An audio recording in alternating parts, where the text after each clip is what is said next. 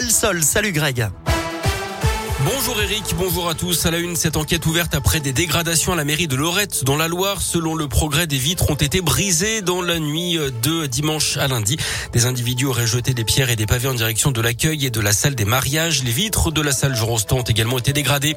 Quatre personnes également interpellées après une nuit d'Halloween bien agitée également dans l'un. Pétard, feu de poubelle et de voitures, affrontement avec les forces de l'ordre. Plusieurs incidents ont été recensés, notamment à Bourg-en-Bresse.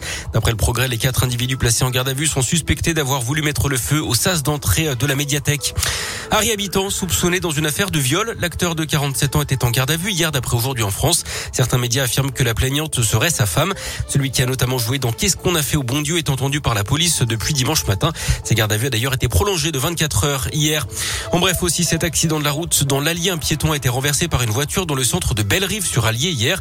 La victime âgée de 65 ans a été grièvement blessée et transportée à l'hôpital de Vichy d'après la montagne. Son pronostic vital n'est plus engagé.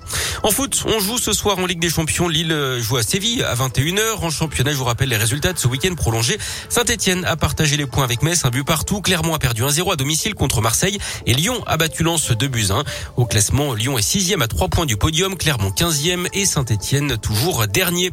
Et puis un mot de la météo avec des éclaircies ce matin dans la région. Comptez 10 à 12 degrés en moyenne.